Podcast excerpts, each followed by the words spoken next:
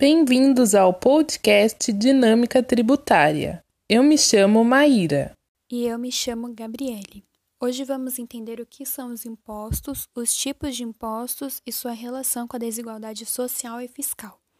De acordo com o artigo 16 do Código Tributário Nacional, o imposto é o tributo cuja obrigação tem por fato gerador uma situação independente de qualquer atividade estatal específica, relativa ao contribuinte. Os impostos existem desde o início da colonização. No Brasil, nasceu em 1500 com a extração do pau-brasil. Esse produto era monopólio do rei português. Só o rei estava autorizado a explorar esse produto, então ele arrendava esse direito a alguns com a cobrança de 20% sobre o lucro.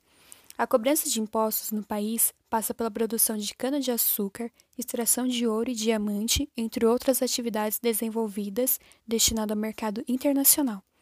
E até os dias de hoje temos muitos impostos. No Brasil, existe mais de 82 impostos, taxas e contribuições de melhoria. A arrecadação tributária é realizada de três formas: federal, estadual e municipal. Os principais impostos e contribuições pagos no Brasil de forma federal são IPI, Imposto sobre Produtos Industrializados, IRPF, Imposto de Renda Pessoa Física, e o IRPJ, Imposto de Renda Pessoa Jurídica.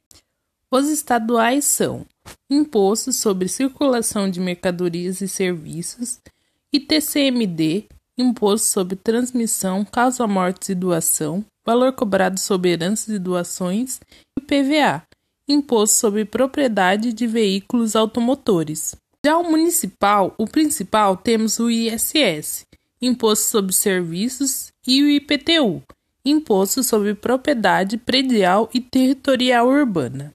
Esses impostos são classificados como indiretos e diretos. Os impostos diretos não há uma transferência do ônus econômico para um terceiro. A contribuinte, pessoa física ou jurídica, é aquela eleita pela lei como a pessoa que pratica o fato gerador.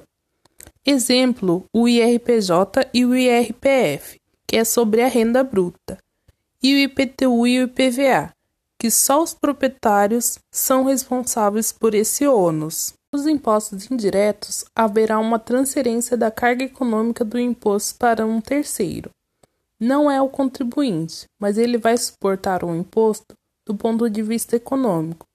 São os impostos sobre o consumo, exemplo, o ICMS. O Brasil é o oitavo país com maior índice de desigualdade social e econômica no mundo. É possível analisar facilmente a centralização de riquezas e a grande massa de pobrezas.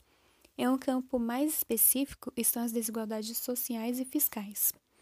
Mais da metade da arrecadação de tributos é sobre os bens de consumo, trazendo assim o efeito de regressividade, já que o pagamento do imposto é feito independente de sua capacidade econômica, consequentemente comprometendo o valor maior aos mais pobres. Após a arrecadação de tributos, os bens de consumo é seguido pela tributação sobre a renda e uma pequena quantia derivada da tributação sobre o patrimônio. A maior parte da população brasileira é formada por trabalhadores assalariados e pelas classes de baixa renda, o que representa mais de 60% da população, segundo dados do INESC. Com isso, a carga tributária atinge a grande massa com menor poder aquisitivo, pois a maior parte da tributação decorre sobre o consumo. O combate dessas desigualdades pode ser realizado mediante a adoção de políticas públicas com efeito de progressividade, no qual os impostos são pagos de acordo com sua capacidade econômica. Isso pode ser uma importante ferramenta para a melhor distribuição de renda, portanto, é necessário analisar como se concentra a base tributária brasileira. Estamos chegando ao fim desse podcast. Agradecemos todos os ouvintes por escutar até aqui e até o próximo!